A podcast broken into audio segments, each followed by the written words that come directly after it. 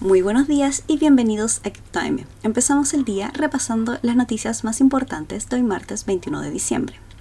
El precio del Bitcoin alcanzó los 49 mil dólares, repuntando más de un 5% en las últimas horas. En tanto, un estudio realizado en Estados Unidos reveló que 0.5% de los dueños de Bitcoin controlan el 27% del suministro.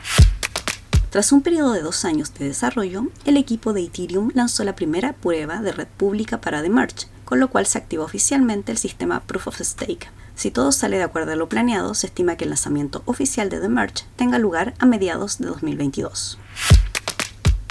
El creador de la criptomoneda Ethereum, Vitalik Buterin, se presentó en Buenos Aires en el concierto de la banda de rock Soda Stereo con motivo del lanzamiento de una colección exclusiva de NFT alusiva a la banda. Cabe destacar que la blockchain Ethereum es la tecnología que impulsó la escena mundial del criptoarte. Y eso es todo por hoy. Gracias por escucharnos. Los dejamos invitados a visitar cryptomarket.com, suscribirse para recibir notificaciones de nuevos capítulos y seguirnos en redes sociales. Que tengan un muy buen día.